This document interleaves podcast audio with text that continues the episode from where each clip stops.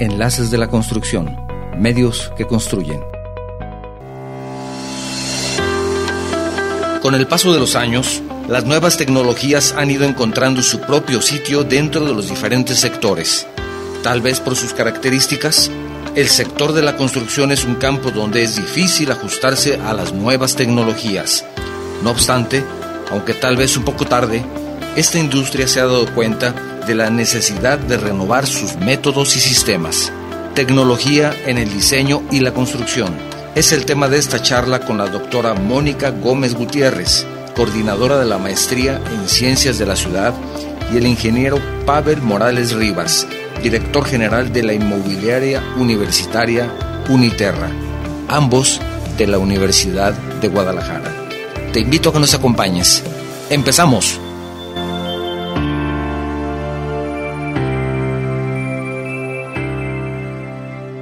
¿Qué tal? ¿Cómo estás? Muy buen día. Bienvenidos a un programa más de Enlaces de la Construcción. Soy tu servidor, Octavio Novoa. Estamos transmitiendo de manera simultánea y en vivo por medio de las plataformas de guanatosfm.net, radio por internet, Facebook Live y YouTube. Desde nuestro estudio en la ciudad de Guadalajara, Jalisco, México, para todo el mundo. Se, oye bien. muy bien, muy bien. Y además es cierto. Además es cierto. Gracias. Quiero invitar a las personas que nos escuchan en los Estados Unidos que si ustedes desean comunicarse o escucharnos por medio de su llamada telefónica, tenemos disponible el número 425-394-7097. Es una llamada sin costo para ustedes. Ustedes marcan ese número y se enlazan también a nuestro programa.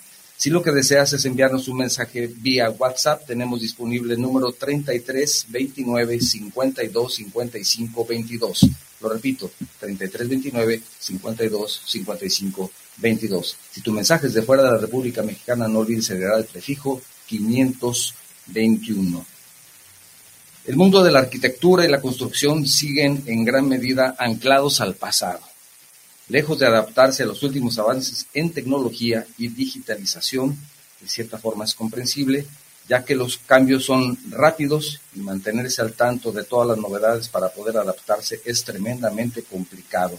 Sin embargo, en este mundo, en este mundo tecnológico, es imprescindible para muchas disciplinas buscar cómo dar ese salto y adaptarnos al cambio.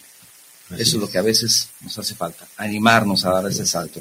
El tema de día de hoy, un tema extenso que nos ha traído el ingeniero Pavel y que, pues ni modo, así le gustan a él esos temas de muchos programas para poder venir muchas semanas. es el tecnología en diseño y en construcción. Para esto nos acompaña también la doctora Mónica Gómez Gutiérrez, coordinadora de la maestría en ciencias de la ciudad. Nos trae una muy, muy interesante invitación para esa maestría, muy importante maestría. Realmente quédense, vale la pena. Y más va a valer la pena si se inscriben, ¿verdad? vamos a decir cómo. Van a tener un súper descuento. y el director general de la inmobiliaria universitaria Uniterra de la Universidad de Guadalajara, el ingeniero Pablo Morales, que también, como ya cliente frecuente, dicen ahí las, las tiendas, ¿no?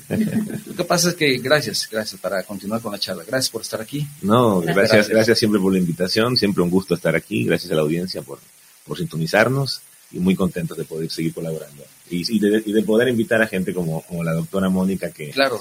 que ya, ya verán los proyectos que se están haciendo dentro de la universidad y qué implica. Y qué bueno que se animó y qué bueno que nos permite engalan ese programa con una mujer, porque ya tú y yo platicando como que ya, se, ya está medio aburrido, ¿no? Sí, puede ser, puede cambio, ser. Ya Entonces... cuando, cuando, viene alguien que viene a poner un poco más de orden, sí, sí, sí, entonces es, es, mejor. No, es y, mejor te, y te cuento algo, te cuento algo además, este, aquí está Mónica, este, tal vez no debería decirlo, pero la primera vez que conocimos a Mónica nos encantó a todo el equipo su, su, su entusiasmo, su pasión de cómo nos escribía el, los proyectos y lo que había hecho. Y me parecía que venía perfecto también ella pudiera acompañarnos en el programa. Claro. Gracias. Además, está muy metida en un proyecto que yo mencioné en algunos programas, que es un convenio que tiene la Universidad de Guadalajara con, con el MIT City Lab, el laboratorio de ciudades del, del MIT, el Instituto Tecnológico de Massachusetts, probablemente la institución académica más importante del mundo, o entre las más importantes, y, y, y, pionero en todo tema de ciudad. Entonces, ellos, hay un convenio en la Universidad de Guadalajara, primera universidad de América Latina que tiene ese convenio, Eh, y hay un proyecto maravilloso que se llama el Cityscope, en el cual nos va a platicar este, también Mónica, que yo estoy entusiasmadísimo. Entonces, desde la primera vez que platicamos con Mónica y que comenzamos a hacer esas conexiones y ya de alguna manera eh, hemos tratado de ver ahí en Uniterra cómo nos metemos al proyecto, porque es maravilloso. No confíen mucho, ¿no? No, no, lo vayan a dejar. No, qué bien, qué bien, qué interesante. Gracias de nuevo por acompañarnos. Fíjense que en este año justamente se cumplen cuatro décadas de haberse creado la empresa que comercializó AutoCAD. Ah, fíjate, Autodesk. Bueno, ahora se llama Autodesk, no sé cómo se llama. Autodesk. Sí. Al principio no se llamaba Autodesk, pero después de dos o tres años crean Autodesk, pues como lo conocemos el día de hoy. Y ellos en, ese año del 82, en, en, noviembre del 82, porque ellos empiezan en enero del 82, pero en noviembre del 82, de una manera comercial, sacan la versión 1 del AutoCAD. Y yo recuerdo, seguramente ella no, porque es muy joven, pero yo sí recuerdo aquellos primeros años del AutoCAD, ¿no? en donde decíamos, qué maravilla, ¿no? Qué maravilla, ya teníamos alguna manera de poner una línea y juntarla con otra, y, y, ahora hemos llegado a una tecnología que además, bueno, las mismas computadoras, todo eso nos permiten tener esa capacidad de, de proceso con, con nuevos programas como es el BIM. Así en donde ahora con esos programas de modelado ya no son poner la rayita, sí, sí, sí sino que ahora es otra cosa. Platícanos cómo nos ha cambiado la vida el AutoCAD, pero ahora el BIM. Es exactamente así como lo, como lo mencionas. Primero que nosotros, tú y yo, Mónica, ¿no? Venimos de una generación que nos tocó el cambio, nos tocó dibujar a mano y nos tocó que comenzaran a llegar las primeras computadoras, los primeros grandes servidores, donde programamos en la facultad y no había acceso a eso más que en las universidades. Pero ya nos tocó ver también ese paso a las universidades, a las, a las computadoras personales, ¿no? A partir de los 80 más o menos, en México, eh, y sobre todo en los 90 con la llegada de Internet, y cómo fue desarrollándose la tecnología a partir de que hubo a disposición de las personas, eh, de una persona cualquiera, eh, el hecho de tener una computadora en su casa. Entonces, este, eso fue cambiando todo. Eh, en, el AutoCAD es uno de los mejores ejemplos tal vez de cómo fue cambiando la, la manera de diseñar que ha sido el estándar a través de los últimos 20, 25 años este, en, todo el mundo. Y lo mismo va a pasar con BIM. O sea, BIM, que es Building Information Modeling, o sea, la información, es el, modelado de la información del edificio es como el siguiente paso después del, AutoCAD.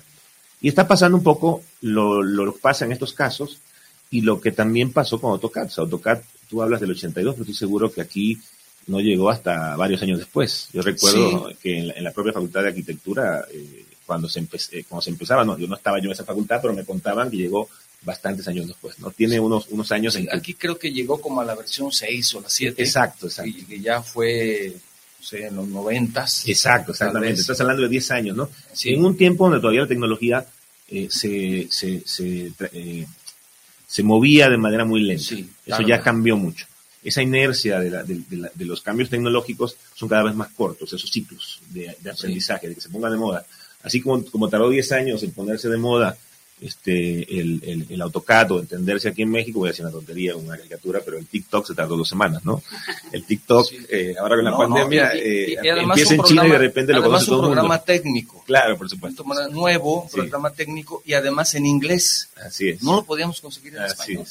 Entonces tú decías en inglés, híjole, pero es que no le entiendo al comando. Muy sencillo, era meterse y cualquiera podía verdaderamente aprender. Pero, pero acuérdate que eran tiempos pre-internet. Sí. Entonces, el internet llega a las casas por ahí del 97, más o menos, en, México.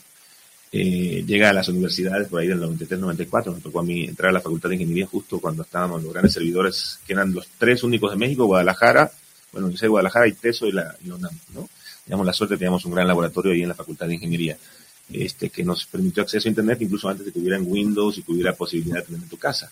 Pero eh, antes de Internet, eh, enterarte de algo, conseguir un manual, conseguir una información, conseguir un, curso de algo era muy difícil. Tal vez ahora los jóvenes no, no, valoran o no entienden lo que, lo que era, lo difícil que era en ese momento la transferencia de conocimiento y cómo eso cambia radicalmente a partir de las tecnologías con las que hoy contamos, ¿no? Claro. Entonces, por eso hoy eh, este chiste de, TikTok, en realidad es así, un poco algo sale y en muy poco tiempo se, se populariza, se, se, viraliza porque Incluso hay acceso instantáneo a la información. Ese tipo de, de plataformas no solamente pueden servir para el entretenimiento, sino también, ya he visto algunos, algunos casos en donde también se sirven para comunicar temas de otro tipo, como pueden ser técnicos, puede ser de capacitación, porque tienen esa mm, facilidad de masivamente llegar.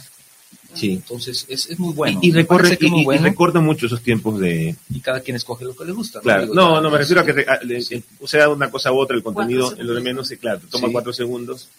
Hay un libro que se llama Homo Deus, muy interesante, por cierto, de, Yuval Noah Harari, que dice que nosotros en realidad se llama así porque decimos, dice que ya tenemos algunas habilidades de los dioses, los dioses de la antigüedad. Dice, por ejemplo, que eh, cuando Zeus quería mandar un mensaje, mandaba un cuervo.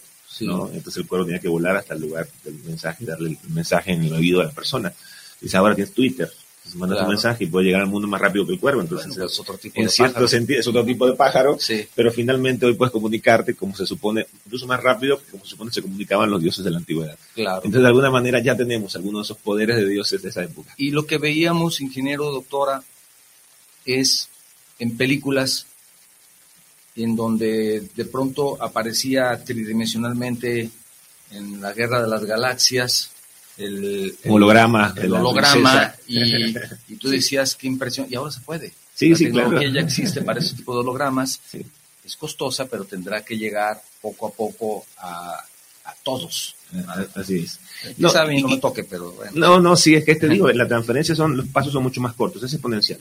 El tema es, la, la, el desarrollo de la tecnología es exponencial, pasan eh, lo que se llaman este, eh, singularidades tecnológicas, yo creo que la, la, computadora personal es una de ellas, y Internet es otra, que aceleran todos los procesos. Eh, y en caso del BIM, volviendo al tema, tiene que ver con ese siguiente paso que viene. Yo, como lo decía en algunos de los programas, no me queda ninguna duda que es el futuro de la construcción.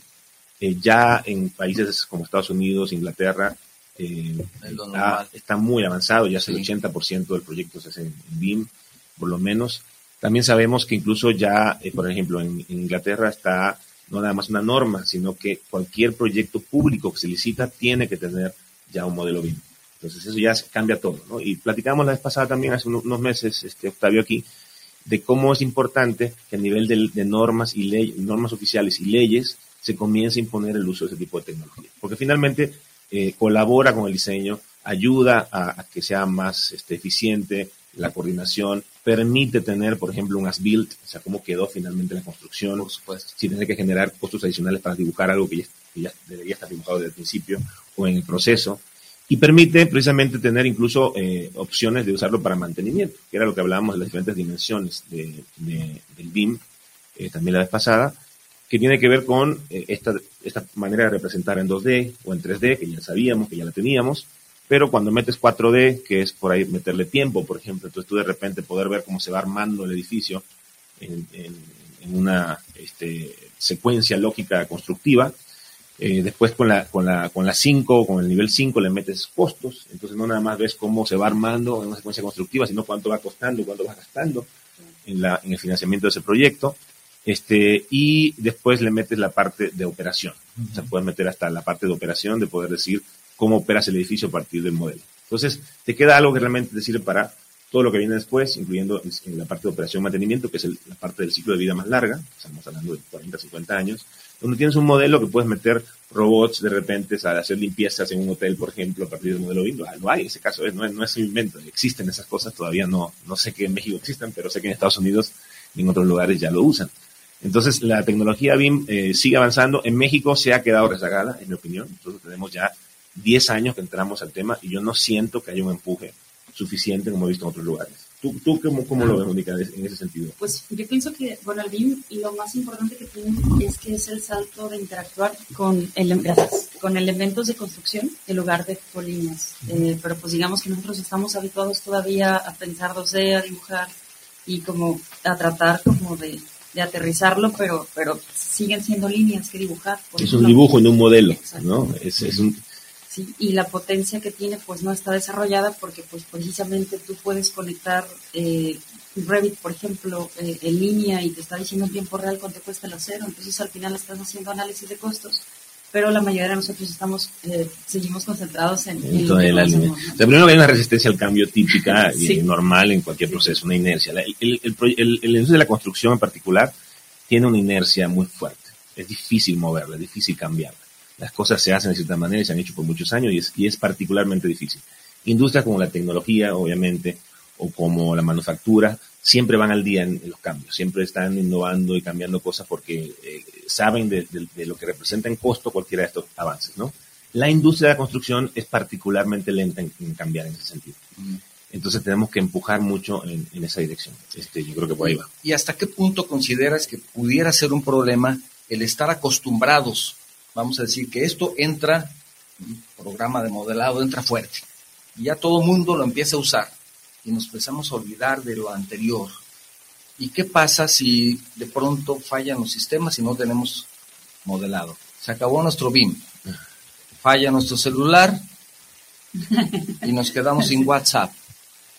Y nos empezamos hasta Sí, sí, sí, no, una crisis se nerviosa. Cae, se cae una Facebook, crisis nerviosa. Bueno, si no, se cada vez que Facebook, se ha caído Facebook nos ponemos todo que terminamos mundo, ansiosos. Mandamos cuervos, sí, ¿no? sí, así es. Habrá que mandar cuervos. Sí, entonces, ¿dónde está el cuervo? Claro. ¿Corremos ese riesgo desde tu punto de vista?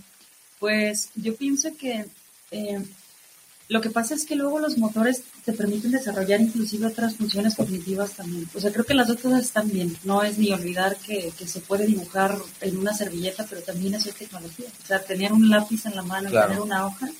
Aquí la cosa más bien, yo creo que es, eh, el vínculo es la comunicación.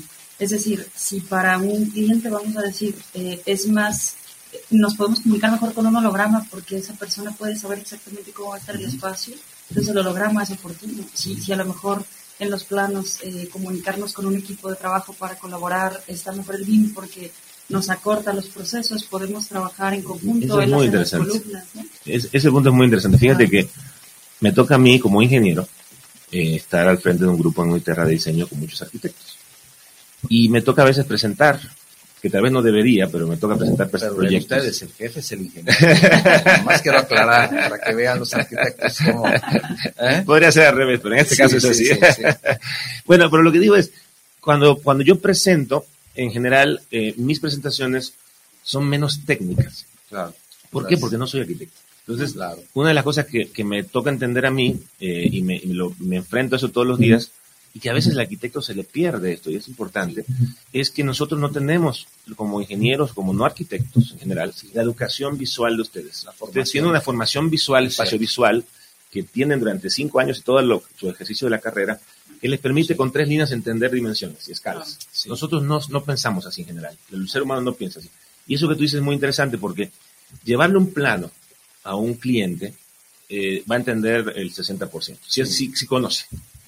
Pero le llevas un, un modelo que le puedes meter una, montar una computadora o un teléfono y le da vuelta y se puede meter el modelo y le abres una puerta y ve cómo se va a ver y entiende la escala y entiende los- los- la, el- el- la parte tridimensional. Es mucho más fácil explicar a una persona que no es experto, como un arquitecto, no tiene la educación visual de un arquitecto, este, un proyecto con un modelo BIM que con un dibujo. Claro. definitivamente. O es el típico, por ejemplo, que es eh, cuando hace uno un proyecto, el, el 99% del trabajo son las partes de los proyectos, proyectos ejecutivos, son los detalles, son los planitos muy talachudos que hay que poner cada línea, cada rayita, cada especificación.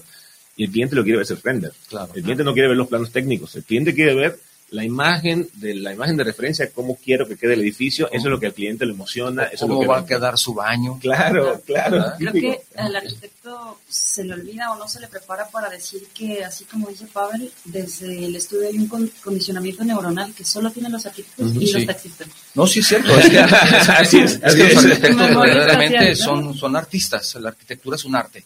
Primero que lo es, así y, es. y la ingeniería, pues es una técnica y lo que tú quieras, pero la arquitectura es un arte. Y ya hablando en serio y quitando un poquito las bromas de los ingenieros y los arquitectos, en los mejores trabajos en los que he participado en mi carrera profesional ha sido siempre cuando trabajamos en conjunto ingenieros arquitectos. Sí, Ha sido lo, donde hemos obtenido mejores resultados. Y, espero que nadie se entere, porque yo soy ingeniero, pero soy gran admirador de la arquitectura. Espero que nadie se entere, porque se podría. Claro, soy arquitecto de closet, tal vez un poquito admirador. yo en realidad quisiera ser como ellos, pero no, no puedo. Pero bueno, la verdad tengo una gran admiración por lo que hacen. Sí, sí, es un, y ahora, ahora solamente tenemos el programa de, de modelado, pero si esto lo complementas con programas de administración, con programas de seguimiento, con otro tipo de, facilidades que tenemos tecnológicas que tenemos ahora que nos hacen tener un control mucho más rápido y eficiente. ¿Qué sucede? Exacto. Por ejemplo, este, eh, primero toda esta información que podemos ir ya educando un equipo para que comencemos a incluir en este modelo costos, tiempos, todas estas otras dimensiones que le aportan al modelo, no nada más el dibujo. Y luego, imagínate en 5 o 10 años, cómo pueden, qué puede implicar esto desde el punto de vista de un project manager que tiene que hacer la, planeación de toda la ejecución de esa obra. ¿no? cómo, le, ¿Cómo le cambia al project manager poder hacer esas corridas y entender cuáles son sus, sus este, su este, ruta crítica, entender cómo esto puede ser aplicado al tema constructivo, un tema, por ejemplo, un seguimiento financiero que pueda ir llevándolo ahí mismo, o sea, cómo se va esto entonces cuando entiendes que esto no puede no, funcionar, eso no puede no este, ser el futuro. Sabemos que de repente hay temas de implementación específicos que lo hacen difícil, por ejemplo, una tontería, pero yo recuerdo cuando empezamos en 2014 a meter el, proyecto del, de museos ambientales a, a, BIM, a, Revit. Revit es el, producto de Autodesk para, para BIM. No es el único, pero es el, el más conocido, ¿no? Entiendo que hay unos muy buenos que no son Revit, pero nosotros hemos trabajado en Revit. En 2014 empezamos, todos tomamos cursos, incluso los de Nueva York, los de Snojeta, que se supone que eran los que querían que fuera en BIM, porque ya la tecnología, tampoco sabían. Los arquitectos ejecutivos de la Ciudad de México tampoco sabían, nos dimos cuenta que sabían muchísimo menos de lo que parecía o que decían que sabían. Y pusimos a entrenar a todos nuestros ingenieros para poder acompañar en el proceso de coordinación. Eh, se requería una persona, tuvimos que contratar a una persona por un par de años para coordinar porque hay otros programas muy maravillosos, son muy maravillosos, que hacen la detección de interferencias. O sea, que se llama, por ejemplo, se llama el Navis Works, que de repente agarran los diferentes modelos y los juntan. Poder de procesamiento tiene que ser altísimo una computadora para hacer esto. el cruce de ingenierías. Haces el cruce de ingenierías automático y te marca ahí en rojo lo, que, no es, lo que está chocando. Entonces, casi no nos encontramos eso en la No, no pasa, casi no pasa. No Digamos, es por si acaso. Es por si acaso. sí, sí. Entonces, comienza a generar eso, pero pues, requeríamos esta persona adicional porque no cualquiera podía manejar ese programa, no cualquiera lo tenía, eh, no, no, cualquiera podía coordinar, ¿no? Entonces, esto fue hace casi, hace ocho años, prácticamente. Y todavía hoy, eh, yo he visto en Guadalajara que hay poco avance en el sentido de, de moverse a eso. ¿Por qué? Porque resulta que la versión 2015 de Revit no era compatible con la 2014. La 2016 no era compatible. Entonces, ¿cómo se le ocurre a Autodesk que yo si uso, si compro la siguiente año no puedo hacerle una copia para una para otro proyecto, como se hace en AutoCAD y cualquier otro programa, que es, bueno, la bajo una versión que lo pueda leer. No, por alguna razón, Autodesk decidió que cada versión, hasta en ese momento, fuera incompatible con la anterior. Y eso, eso fue un desastre desde el punto de vista de la implementación, porque cada cual tenía una versión diferente. Es una de las complicaciones, que te mandan un archivo y es que no es compatible, el nuevo no puede leer al anterior, el anterior no puede ¿de qué te sirve que cada cual trabajó y, de, la misma marca? ¿no? Así es. Creo, que eso es un error que, desde mi punto de vista, yo lo que quiero es que compres la actualización. Así lo entiendo de la manera comercial, sin embargo, o se puede dar en otros países Sí, Sin embargo, en México creo que no estamos económicamente preparados para estar haciendo ese gasto cada año. O sea, entiendo el por qué lo hacen, pero creo que pudiera ser mm, mejor abrirlo más, pero Totalmente. Yo creo que ahí ganaron los de la parte comercial y de marketing eh, y no entendieron la parte estratégica. Pero por eso, bueno, ya mejor no digo nada. seguimos adelante con el tema. Fíjate que me gustaría recordarles en este momento el número telefónico que tenemos disponible para ustedes en caso de que deseen enviarnos un mensaje de WhatsApp, que es el 3329 52 55 22. También, si ustedes están utilizando la plataforma de Facebook para vernos, escucharnos el día de hoy, o la de YouTube, también por ese canal pueden enviarnos su mensaje y su comentario. Y también quiero invitarlos a que eh, vean y escuchen un video que tenemos en esta sección que le llamamos Grandes Obras del Mundo para ver qué, qué opina. Adelante, señor productor, estamos listos.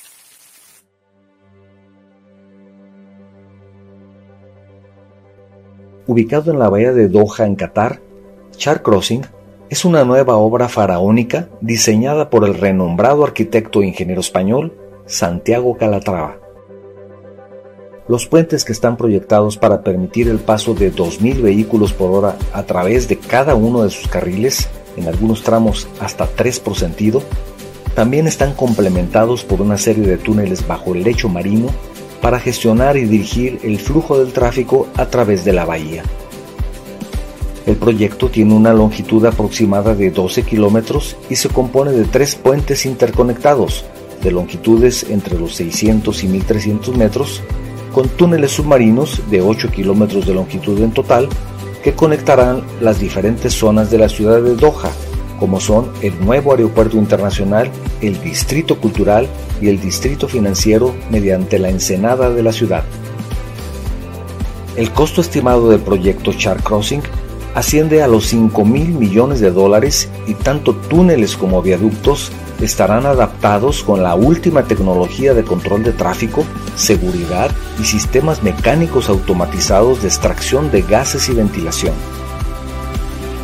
En el diseño de la obra destacan las entradas y salidas de los túneles, así como el puente arco y el puente atirantado, ambos diseñados con el mínimo número de apoyos para reducir el impacto en el medio marino. El puente de doble piso West Bay tiene una doble función. El tráfico vehicular circulará por el piso bajo, mientras que la planta alta será utilizada a modo de parque recreativo para los transeúntes de la ciudad. Este puente y los demás incorporan una atracción añadida que es la construcción de un funicular, que recorre todo el proyecto atravesando los túneles y puentes. Esto es por medio de unas cabinas autopropulsadas en algunas zonas alcanzarán hasta 125 metros de altura, con su propia plataforma e infraestructura adosada a los puentes y túneles.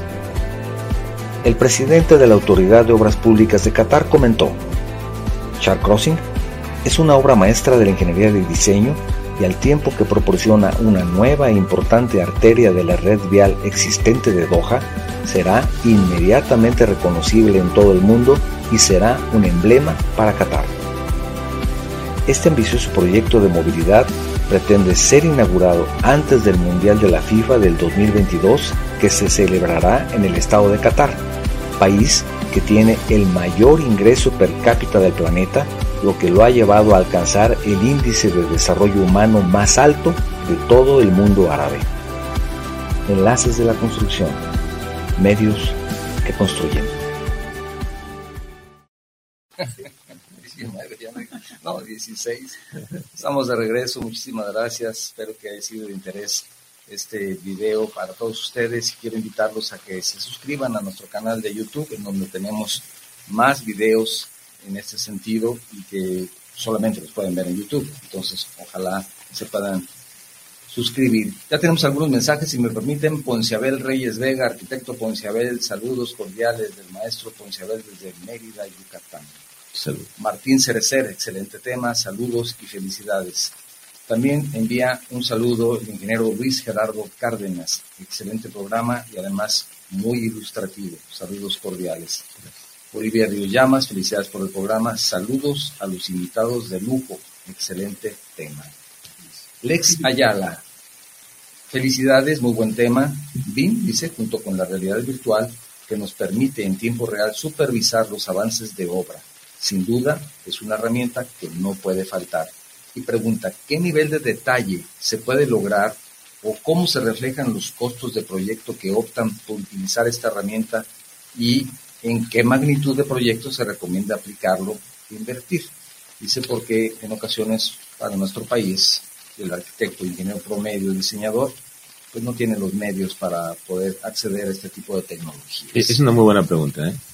No, no es un proyecto que, no es un, software que se recomendara para tal vez una casa, eh, pero no, no sé si hay un número, pero te voy a dar un dato que se usa mucho en el, eh, en, la metodología del Project Management Institute, es pregunta de examen, casi casi de, la, certificación como PMP, como Project Management Professional, que es parte también de lo que vamos a platicar un poquito después, que tiene que ver con que ellos te dicen, eh, asume, te damos todos estos procesos, ¿no? son 47, 49 procesos en la última versión.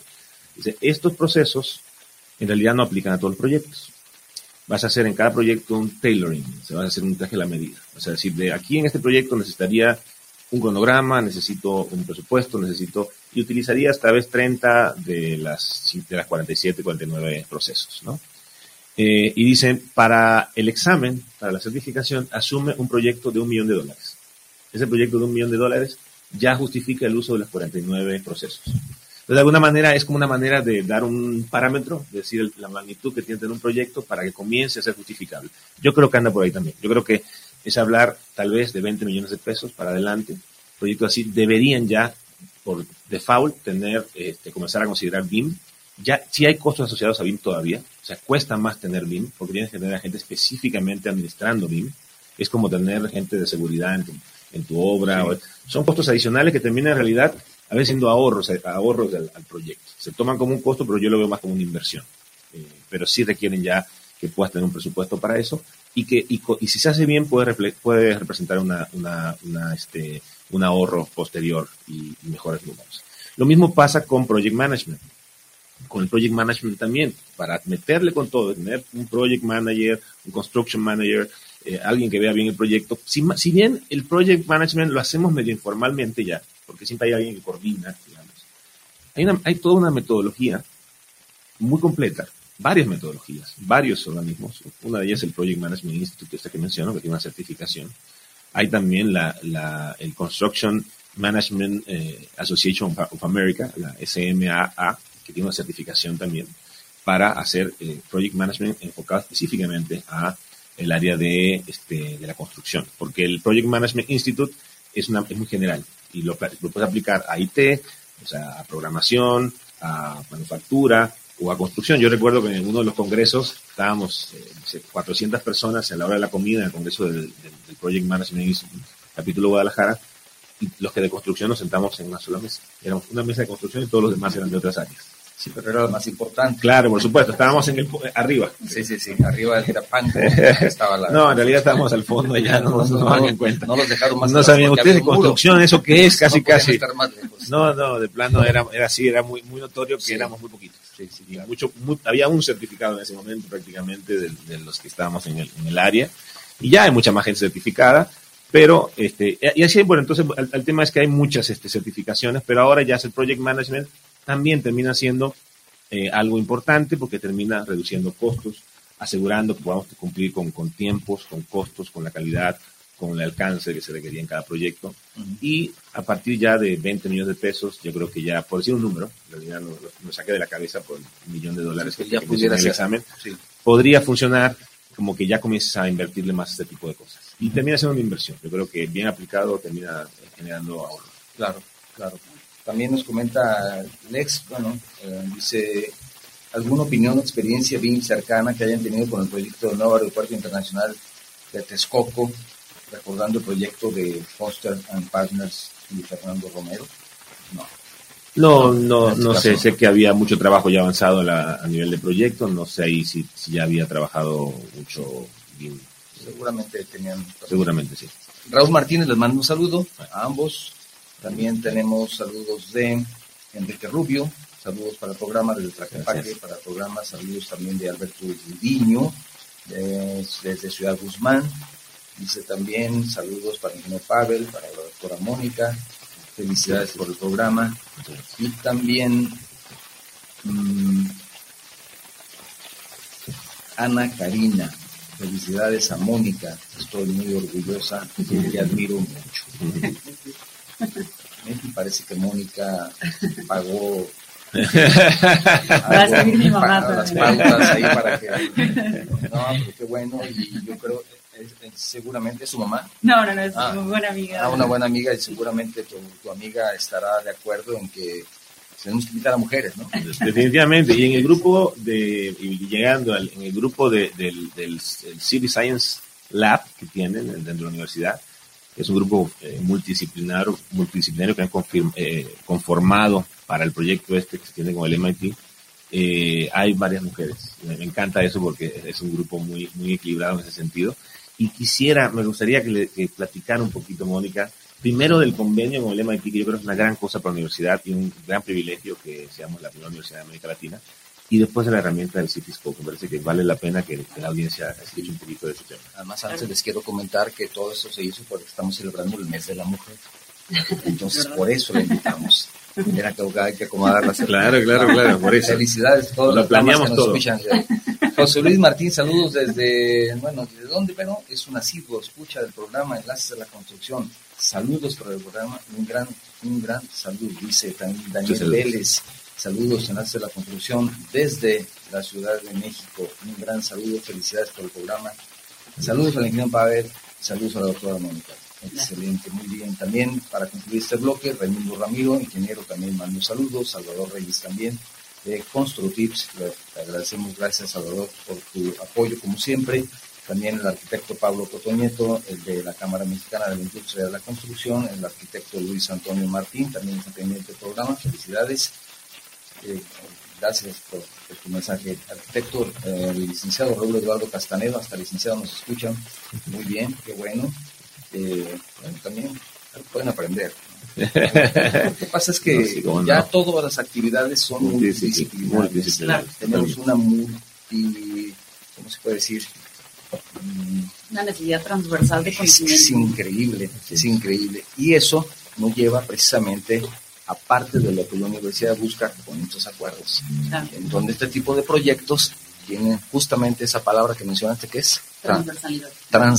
transversalidad. tengo que aprenderla. Sí, sí, sí, es clave. Esa es clave, esa palabrita importante. Temas, en donde muchas disciplinas se aplican para lo que estamos buscando crecer y lo más importante, nos va a decir la doctora Mónica, ¿de qué se trata este, este convenio, por favor? Claro. Pues en 2018 se firma un convenio de trabajo de colaboración eh, de universidad con, con, el MIT, que es el Instituto Tecnológico de Massachusetts. Precisamente la, coordinadora es mujer, Mayra Gamboa. Digamos que aquí estamos en representación de, la doctora Mayra. sí. Claro. Este, y bueno, parte de este convenio tenía que ver con transferencia tecnológica de lo que se tiene en Boston para comprender ciudades donde no hay datos, como es el caso de Latinoamérica, África subsahariana, este, y digamos India. Entonces resulta que el interés eh, que se tiene en Latinoamérica es específicamente cómo con el analítico urbano se puede entender estos lugares de la informalidad, donde pues aquí tenemos urbanismo rápido, el, transporte es informal, este, la ciudad es accidentada, se hace en tiempo real, las periferias desbordan y digamos que pues en más del 90% de la población. No hay tiempo de planeación pues no hay recursos para la planeación. Oh, no hay recursos. Y a veces también faltan datos eh, estructurados. Faltan datos. O sea, hay fuentes de datos sin estructura que hay que es difícil analizar y entender qué pasa y cómo, las, dinámicas que suceden en esos lugares. O esfuerzos aislados, no coordinados, en donde tenemos a los geólogos que tienen un mapeo de cuáles son los subsuelos de la ciudad de Guadalajara, pero no lo comparten o no saben cómo compartirlo o simplemente es información que es un gran trabajo y se queda, por dar un ejemplo, y se queda ahí. Así no se puede compartir. A veces inclusive que es propiedad de los municipios, oh, o sea, hay cierta jerarquía donde, por ejemplo, digamos ciertos esfuerzos, a lo mejor como el caso de Neoplano, que, que pide todo este convenio municipal, intermunicipal, pero al final es pertenece a, cada, a cada gobierno, entonces sí es un poco difícil la socialización de los datos, sobre todo. ¿Y esto integra todo, todos esos datos o ayuda a integrarlos? Sí, claro. Eh, digamos que, bueno, ahora vamos a ver como alguna, alguna herramienta específica donde se está tratando de hacer toda esa gestión. Porque, por ejemplo, en otros lugares como en Estados Unidos, eh, los datos no son tan difíciles de conseguir como en México. En México los datos cuestan. Y los pocos que son abiertos tienen ciertos límites o es difícil comparar peras con manzanas. O sea, tomas bases de datos de INEGI, tomas bases de datos de Conaculta y, y, digamos que de alguna manera no hay medidas que fácilmente se puedan comparar, entonces hay que construir nuevas variables y nuevos indicadores para poder interpretarlas. Mucho de ciencia de datos también, de análisis de la información, limpieza de información, ciencia de datos. Muy interesante. Exacto. Sí, o sea, al final, eh, ¿cómo comparas personas con territorio, con, con, otro tipo de medidas que tratan de, medir, por ejemplo, indicadores más intangibles como la pobreza? Sí. Otro tipo de, que también influyen en un proyecto. Así es. Fíjate que hay, una, hay un dato interesante de eso, perdón, el comentario, pero es una anécdota que me, encanta, que es que hay una, una manera de medir la, el, la, el poder adquisitivo de una casa o una manzana en la ciudad y tiene que ver con la cantidad de focos que hay en las viviendas. O sea, típicamente para saber más o menos el poder adquisitivo de una casa, se calculan cuántos focos hay en la casa. es casi directamente proporcional, hay una correlación entre la cantidad de focos que hay en la casa y el poder adquisitivo de esa casa. Entonces, un análisis, nosotros hicimos un mapa de calor en Uniterra, nos agarramos toda la ciudad con información del INEGI, eh, determinamos los consumos eléctricos de cada eh, colonia de la ciudad y la marcamos en un rango socioeconómico dependiendo de eso. Y es interesantísimo cómo pasa, inclusive, inclusive ver esta, esta eh, eh, dramática situación de la calzada, de la calzada hacia el ariete y de la calzada hacia el poniente, ¿no? Cómo te das cuenta la diferencia del poder adquisitivo. Y eso tiene que ver en ese indicador simplemente con la cantidad de focos que tiene cada casa. Es una forma fácil de medir. Pero ¿hasta qué punto, o sea, se puede llegar hasta los focos? Sí. Se puede medir, pero ¿hasta qué punto se puede llegar? Digamos, se puede vincular, esto es un elemento físico, es un dato tangible que tú tienes y puedes decir, ok, consumió 200 watts. Exacto. Y posiblemente lo obtengas de un dato que te da INEGI. INEGI a través de FE, por ejemplo. o Comisión Federal. Exactamente. Lo interesante es que hay una correlación. O sea, tú el, dato que quieres es el poder adquisitivo, pero no puedes llegar a la casa a preguntarle cuánto claro, ganas. Claro, eso, no, claro. No, no, no, tema de seguridad no lo vas a hacer. Pero de alguna manera se sabe, ya se ha estudiado a nivel de ciencia de datos, a nivel de ciencias de la ciudad, que hay una correlación entre la cantidad de consumo eléctrico, que hay una correlación de consumo eléctrico con cantidad de focos y que esa hay una, hay una correlación entre esa cantidad de focos con el poder adquisitivo de esa casa. La pobreza energética. La pobreza energética. Pero hasta dónde pobreza energética. Qué barbaridad, ¿no? Es que son unas terminologías impresionantes y pobreza energética, debo de aprenderlo también. Y a lo que yo voy es, ¿qué pasa con los intangibles? ¿También se pueden vincular? Sí, por supuesto. Hablamos nivel de pobreza o nivel de riqueza. También se pueden integrar ese tipo de estudios para la creación de mejores ciudades. Claro, de hecho, eh, creo que de las, de las cuestiones más importantes eh, ya en la interpretación de datos son como cómo construimos mecanismos para socializar esa información y que las personas puedan eh, de alguna manera ser parte de la construcción de ciudades para hacer información. Uno de los objetivos entonces es que esté abierta la información. Sí.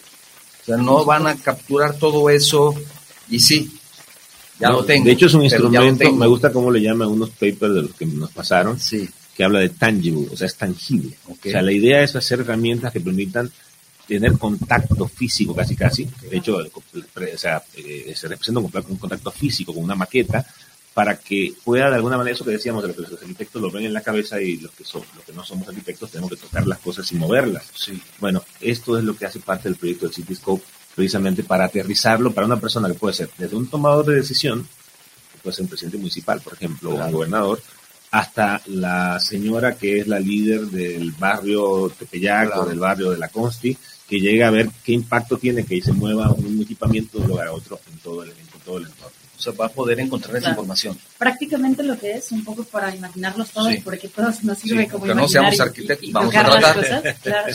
eh, prácticamente es como un tablero de ajedrez.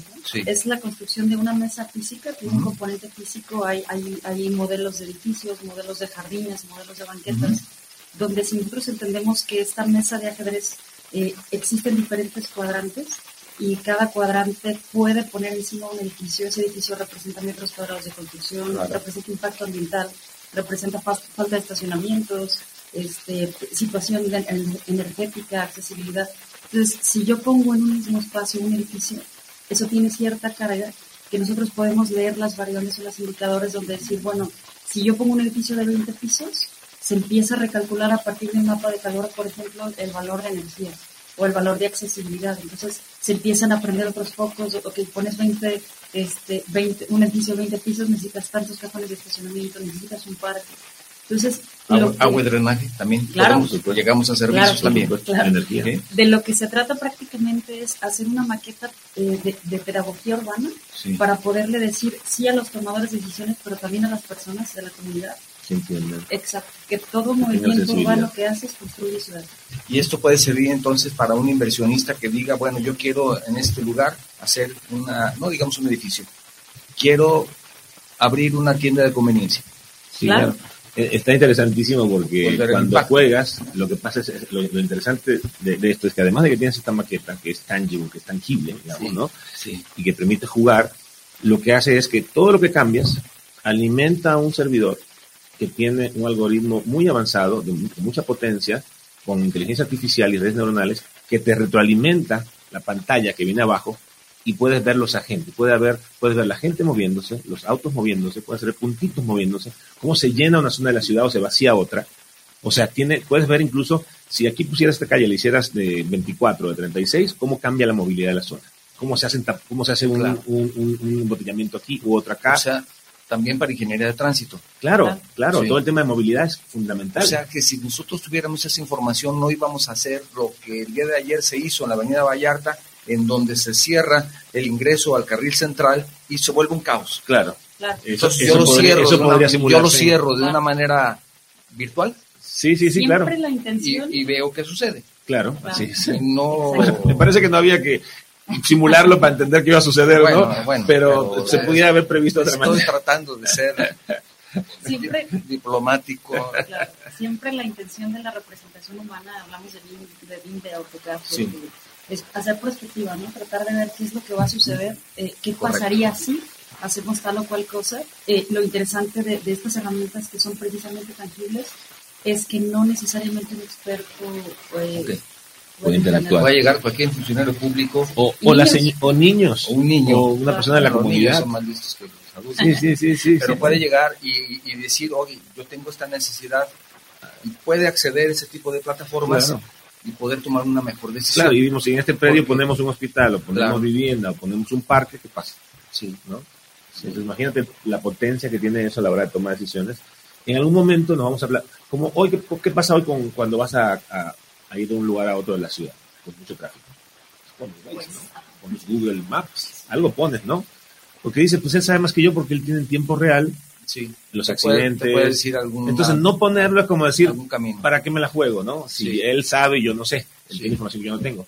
Imagínate en un momento una herramienta como esta, te dé esa misma confianza, decir, ¿para qué voy a inventar yo que pongo ahí si no puedo decir la herramienta? ¿Cuál, Y- qué sería, ¿Cuál sería el resultado, no? Entiendo que se está buscando hacerlo en solamente ciudades de la magnitud como Guadalajara. Pues la primera maqueta que se está haciendo eh, tiene que ver ahorita con el Centro Cultural Universitario. Se harán como más maquetas. El interés que tiene la universidad es que de este gran eslogan, ¿no? Que- Vaya, vaya que se- Sí, extendiéndose. claro, Sí, por claro. supuesto. De por ver de qué manera. Diferentes eh, etapas. Exacto. Digamos que, que lo que lo que intenta hacer el, el- el Centro Cultural Universitario en extendido como Distrito Cultural Universitario es lograr que este distrito sea funcional, sea este, sustentable y sea diverso. Entonces, estas palabras luego que son tan abstractas y parece que suena un poco narrativo y que no se puede aterrizar, Sí.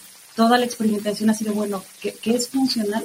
Si agarramos y vemos el DNU, el INEGI, el- el- to- toda la serie de bases de datos que tenemos para construir una serie de indicadores que nos permita tratar de, de medirlo. Pero más allá de medirlo, eh, es, es bien interesante que si en estas maquetas se ponen las variables óptimas, de todas maneras las, la- las personas les gustan en las que ellos participan. Entonces, más allá de hacerle caso a un motor, que, que lo único que hace es tratar de simular un escenario pro- probable, Sí. es abrirle a las personas la participación para que las personas puedan sentirse como parte de, ese diseño. Y que tiene que ver con los procesos de codiseño, que es parte de lo que son las tendencias. Yo, a, a esta práctica, más que tecnologías, eh, digamos que se vienen, yo, yo pensaba en tecnología y tendencias, porque hay muchas cosas que son aspectos socioeconómicos, aspectos políticos, que tienen Claro. impactos directos sobre el diseño de la construcción, ¿no? Claro. Entonces no es nada más un tema tecnológico. Tecnología tiene mucho que ver, pero no es nada más un tema tecnológico. Una decisión de gobierno eh, puede ser de un impacto tremendo en la ciudad. ¿no? Si el, el gobierno decide eh, densificar, densificar el centro o no redensificar, te cambia todo. Si decide que quiere extender la ciudad a lo ancho, como se hizo en los gobiernos del- del- de los años del panismo, digamos, o se decide concentrar más en ciudades hacia altura, eso te cambia absolutamente todo. Entonces son decisiones gubernamentales, políticas, socioeconómicas que tienen impactos muy importantes. Y a la- largo plazo. Y a largo Lo plazo. puedes, lo puedes ver. Así es. Y, y a corto plazo también, ¿eh? Se, llega a ver en Bueno, a bastante corto, plazo. pues, dábamos el ejemplo de cerrar un carril. Sí, exactamente, eso es- ¿no? Eso es inmediato, ¿no? Así es. No sé, podrán pasar Iba a decir una grosería, pero no.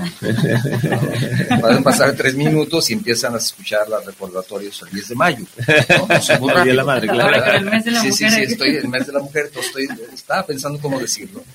Francisco Pech, saludos desde Mérida, Yucatán, para los mejores programas de ingeniería. Es que se refiere también al anterior, supongo. Gracias, gracias por escucharnos. Triguero, saludos, los escucho en Ciudad de Durango.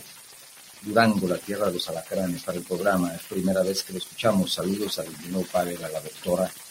También un gran saludo para que coman unas paletas de alacrán.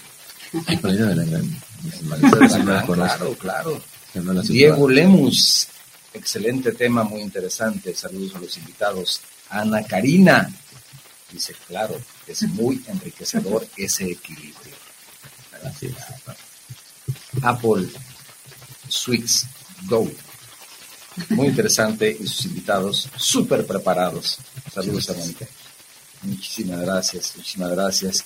Y déjame ver por último si tenemos algún otro mensaje, ya lo mencioné, Raimundo, Pablo también, Luis Antonio Martín también, perfecto. Espero que no se quede ninguno, pero porque ya estamos casi al cierre y esperando esa gran invitación con gran descuento que nos tiene la Universidad de Guadalajara, sobre todo a todos los que somos exalumnos egresados de la UDG. No, ya en serio, platícanos de esta maestría tan interesante, porque todo esto que estamos platicando seguramente lo verán ahí.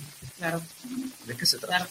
Pues bueno, la maestría en ciencia de la ciudad es como este esfuerzo de, de decir eh, cómo rebasamos solamente el pensamiento de los problemas desde la arquitectura y desde el urbanismo sin mirar a otras disciplinas. Sí. Entonces, está esta palabra que luego no entendemos mucho, que es transdisciplina, que tendríamos que entenderla. Transdisciplina, ya los cuatro. Sí. Tener que ver la grabación para. Digamos que es que es de esas palabras que no se pueden aprender Sí. Porque, tendríamos que ver la línea de la disciplina para saber cuándo ya la rebasamos. ¿no? Claro. Entonces, la, la cuestión es cómo se puede lograr un especialista que hibride un perfil, es decir, entra arquitecto y sale Frankenstein, ¿no? aprende cuestiones de eh, Tecnología, matemáticas, de ciencia de datos. Exactamente. Entonces, eh, pues la idea es, eh, digamos que desde hace tiempo en, en las ciencias computacionales se entiende que este prefijo de lo smart se rebasa, o sea, se queda corto porque pues el procesamiento en sí mismo no es inteligente. ¿no? Eh, para ser inteligente tendría que tener estos problemas, ¿quién soy yo? ¿A dónde Sí. voy? ¿No? ¿Existe Dios? ¿no? O sea, Sí. es- es- estas otras cuestiones muy humanas. ¿no? Pero entonces pensando en que, en que lo smart queda un poquito rebasado, pues entonces empieza a pensar, bueno, está bien, tal vez no seamos inteligentes, pero vamos a pensar en una ciencia de la ciudad, ¿no? una eh, epistemología propia, es decir, hacer una, una serie de, de herramientas eh, científicas que nos permitan entender la ciudad. Entonces es como un lugar donde a partir de tres líneas de investigación perfectamente puede entrar un matemático, perfectamente puede entrar un antropólogo, un arquitecto, y a partir de esa multidis- multidisciplina repensar los problemas urbanos. muy interesante porque mencionas, fíjate lo que dices, un antropólogo. Sí, sí, sí. Y tú dices, ¿y un antropólogo? ¿Qué tiene que ver? Pues sí, tiene que ver. Porque un antropólogo tal vez pueda ayudarnos a entender por qué una persona prefiere vivir en el oriente o en el poniente de la ciudad. Y tal vez por sus antecedentes, por sus abuelos, qué sé yo, o por una cuestión cultural, que así se creó la ciudad de Guadalajara para las personas que no viven aquí o no son de la ciudad de Guadalajara. Pues la ciudad de Guadalajara se creó con una división en un río, que era el río de San Juan de Dios. En aquella zona estaban los indígenas que venían a trabajar con los españoles que crearon esta ciudad. Y de ahí se queda esa división, el oriente y el poniente con un río que lo dividía. Entonces, Y que al día de hoy sigue siendo una división socio- después de cuatro y años, 400 sociocultural. años seguimos con lo mismo, ¿no? Sí, claro. De la calzada hacia allá y de la calzada hacia acá. Dos ciudades distintas. Dos ciudades distintas. Sin embargo, bueno, incluso hasta nuestra forma de comunicarnos. Si tú me preguntas en dónde está cierto domicilio, cierta ubicación, yo te digo, mira, tomas esta calle y bajas, Sí. y llegas a esta calle y das vuelta a la derecha. ¿Cómo que bajas? O sea, no entiendes. Y para los que somos tapatíos, Sí, sí. sabemos que bajar es ir hacia la calzada, que era la parte más baja de la ciudad. Así es. Y así podemos dar más ejemplos. Antropología. ¿verdad? Así es. Así. Antropología. Es, Y es- es esto muy es interesante, y- y, súper interesante que estas, estas maestrías y, y programas nuevos que surgen hablan de esta, de esta necesidad de generar una educación integral y generalista. O sea, digamos, se supone que la maestría es especializante en general. Sí. O sea, es la, la, maestría, el doctorado tienden a, a, especializar a la persona, a ser la mejor persona en un tema muy específico, sí. ¿no? A, a, saber cada vez más sobre cada vez menos. Y de alguna manera, este, esta, esta maestría me parece maravillosa porque entiende la importancia de, de saber eh, cada vez menos sobre cada vez más, porque tienes a otro que sabe lo que tú te falta saber a ti. Lo que pasa es que ya cuenta con el otro como un, como un este, eh, copartícipe del diseño y del trabajo. Entonces, de alguna manera, se, se crean estos equipos de trabajo eh, donde tienes esta, este pensamiento más generalista, que es la única forma de resolver los problemas complejos de la humanidad. Porque los problemas son, son generalistas, son generales, tienen muchas disciplinas. En MIT dicen antidisciplina, ¿no? Ellos, antidisciplina. Ajá, exacto, ¿no? O sea, digamos, negar un poco. Pero vamos a decir, este convenio que se tiene, justamente del que han estado hablando, ¿es lo que detona esta maestría? Sí, claro, inclusive diferentes tipos de colaboración con MIT, con Simvestab, con Uniterra, también se ha estado eh, platicando con, con digamos que la idea es cómo precisamente puede salir un investigador que sea especialista y que pueda realmente operar con este tipo de conocimiento de analítica urbana para repensar la ciudad. Interesante, interesante. Me gustaría mucho que nos diera datos específicos de cómo obtener la información para la maestría y sobre todo cuándo va a empezar, todo lo que tú consideres adecuado para nuestra audiencia, por favor. Muy bien, pues eh, empieza en este calendario 2022B, eh, digamos que sería eh, a inicios de agosto. va a haber varias sesiones informativas, tres sesiones Inicia en agosto. Sí, iniciaría en agosto, solo que todo el proceso propedéutico digamos que es pues entregar un protocolo de 10 páginas, que es explicar en 10 páginas mi idea de investigación, que en esta semana que, se, que se, realiza el propedéutico se va explicando temas de metodología para que pues cada vez podamos expresar mejor esa idea. Eh, algunos cursos que tienen que ver específicamente con las líneas de investigación, que he dicho muy rápido, eh, prácticamente se entiende que una línea viene desde el sistema social, una línea viene desde el sistema territorial y otra desde el sistema tecnológico. Tienen estos nombres como eh, ahora sistemas sociotecnológicos de la ciudad. Y, por ejemplo, un ingeniero civil común y corriente de a pie como tu servidor pudiera tener ese acceso? Sí, claro, claro, de hecho es, es, es, es la parte que enriquece, ¿no? Porque pues al final eh, un arquitecto que habla solo de problemas no, de arquitecto yo sé que entra, ya no necesita hacer propedéutico, no necesita hacer nada, yo sé que el arquitecto ya pasa. No, por ejemplo, todos los temas de infraestructura son críticos, pues, de preferencia que sean ingenieros que conocen el tema de infraestructura que puedan ayudar, ¿no? Temas constructivos, costos, por ejemplo, eh, esto un ingeniero tiene un perfil perfecto para ayudar. Son parte de las cosas que se necesitan para poder desarrollar estos, estos herramientas, entonces claro. Claro se necesita el apoyo, la colaboración de todos prácticamente. Todos pueden aprender de la colaboración y, de la, y, del conocimiento de otros. El Cityscope, esta mesa, es como en efecto una herramienta que, que logró esta multidisciplina. Como a partir de una maqueta donde puede entrar un artista, entonces eh, pone esto y un, digamos un, ingeniero de sistemas pone el, los algoritmos, eh, otra persona pone las proyecciones, al final es una suma de, saberes. Yo, estoy fascinado con el proyecto, estamos por, suerte la oportunidad de, participar como Uniterra en una parte del proyecto y, y, son como todos estos paquetitos de trabajo. Hay una, un grupo que está haciendo la mesa, donde va el proyecto de la, la, televisión, donde tiene ciertos espacios y tiene, es un grupo específico de ingeniería industrial. Claro se consigue la especificación de la, de la, de, la, de la pantalla, que tiene que ser específico, con cierto brillo, con cierto tamaño, para poder, para que funcione. Eso es más técnico de algo de, electrónica, mecatrónica, por ahí, ¿no? Sí. Tiene que haber todo un tema de contactos, de que se pueda eh, eh, eh, reconocer, qué piezas estoy poniendo, porque voy a cambiar piezas y tiene que el, sistema entender qué cambio subo, ¿no? Eso es totalmente también de electrónica o de tecnología, de, de, cómo detecto que hubo un cambio, que se cambió una pieza por otra estamos trabajando en la parte de la maqueta. Es todo como hacer una representación de un terreno bastante grande. ¿Cuánto es?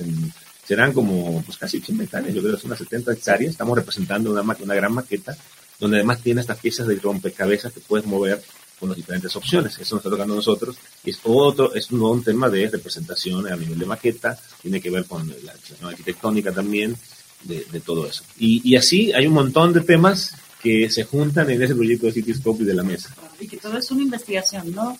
Por ejemplo, cosas que, que uno no pensaría como en qué escala nos puede eh, caber más información, pero que la gente no tenga miedo de agarrar la pieza. y, qué tipo de materiales nos permite durabilidad y esta cuestión de que la gente realmente puede conocer. Claro, claro. Un, poquito todo lo, que... Ya nos pasamos del tiempo. lo bueno es que el siguiente programa, tenemos permiso, el siguiente programa para extendernos unos minutos solamente. Van a hablar de este programa de béisbol, el rey de los deportes. Si te gusta el béisbol, espérate, ya vamos a empezar. Si no te gusta, de todos modos, espérate, ya, ya van a empezar. Pero bueno, es importante y ahora es el deporte oficial, además hay que tener cuidado con el béisbol, estamos apretándose en tiempo, pero sí me gustaría que nos dijeras en dónde pueden tener la información. Claro, eh, en las páginas ahora de Cutonalá y de Cuat, es una maestría intercentral. ¿En dónde va a ser? Eh, eh, ¿La, la, sede administrativa es en Cutonalá, pero también hay clases en el Centro Universitario de Arte. ¿Y ellos en dónde? En, el Centro Universitario de Arte, ah. Arquitectura y Diseño, pero puedo pasar el contenido de las sesiones informativas por las redes para Claro. Yo cuando entro a ese centro ahí de la calzada me da escalofrío, no sé por qué. Incluso la puerta. Demasiado arquitecto. Sí, sí, sí. No, es que la calzada es el límite. Ah, el límite, no, pero yo estoy, ya en la barranca. Entonces pueden tener información. ¿Y nos das la página de nuevo? Sí, claro. Ahorita está en redes sociales, de hecho ah, está en, en, en, posgrados CUT y también en, la de posgrados de investigación de Ecuador también, también se encuentra la información. De cualquier manera lo compartimos, si, nos permiten. Claro, claro que sí, claro que sí. Como siempre, un tema muy extenso sobre todo el día de hoy aderezado con una presencia femenina que nos ayudó mucho para pues, tener un mejor programa. Muchísimas gracias por acompañarnos y sobre todo con esa capacidad, como bien lo mencionamos, de, de nuestra invitada, en donde nos ha traído un tema muy interesante que también da para mucho más, no solamente el tema que no alcanzamos a abarcar, el que nos propusiste para el programa de hoy. Así no, yo creo que vamos a dejar ese tema, parte 2, yo creo que ya se viene una parte 2 de esto porque todavía sigue. tenemos varios, varios temas que tratar. Y con hologramas. Sí, sí, con hologramas, eh, posiblemente lo podamos hacer ya en, un futuro, pero muchísimas gracias por habernos acompañado. ¿Quieres agregar? Pues no, muchas gracias eh, a todos ustedes también por el, por el foro, por la invitación. Y pues este, la verdad es un honor estar acá en representación gracias por acompañarnos. gracias. Pablo, ¿quieres agregar algo? Bueno, una nota, si me permites, un poquitito personal. Este eh, es para mi abuelito, es mandar un saludo. ¿Ya está mejor? No, es que el tema está delicado en este momento de salud, muy delicado. Este, y, y bueno, él es ingeniero civil de la Universidad de Guanajuato, egresado en el 52, tiene que ver con construcción. Sí. Ve el programa cuando, cuando ah, me ha parecido, lo ha visto completo el programa. Excelente. Eh, con muchas preguntas siempre. Con todo cariño este, el ingeniero este, Ricardo Rivas Aguilar, una institución en, Jalisco y en Sonora en construcción de carreteras, de este, obras hidráulicas, muchos años. Eh, primera generación, de egresado de la primera generación de ingenieros civiles en la Universidad de Guanajuato. Qué bien. Este, con tantas historias este, que, nos, que, que, nos cuenta de, lo difícil que era en ese momento abrir camino y este, hacer camino al andar como dice la canción, ¿no? Claro. Entonces, pues mis, mis saludos y, mi cariño para mi abuelo que, pues si nos permites, pues este programa lo damos para él con todo nuestro cariño y nuestro respeto para que se mejore y sobre todo como un muy sencillísimo homenaje, porque no hay más que eso, recordarlo siempre, pero algo pequeñito que sea para saber de, él, ¿verdad? Muchas gracias. Por haberlo compartido. Gracias, nuevamente por estar con nosotros. Y quiero invitarlos a que se suscriban a nuestro canal de Facebook, canal de YouTube también. Algún día tenemos la suerte de ser muchos, pues a lo mejor nos pagan la, oportunidad.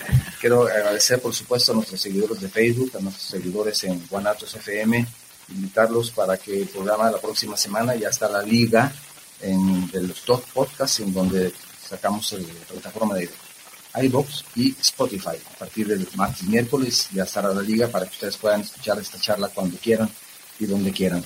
Les invito, como siempre, a que si el programa les ha gustado, lo compartan con sus amigos. Si no les gustó, entonces quiero invitarlos a que lo compartan con sus enemigos. Gracias por todo. Esto fue Enlaces de la Construcción, medios que construyen. Gracias. Gracias. Esto fue Enlaces de la Construcción, medios que construyen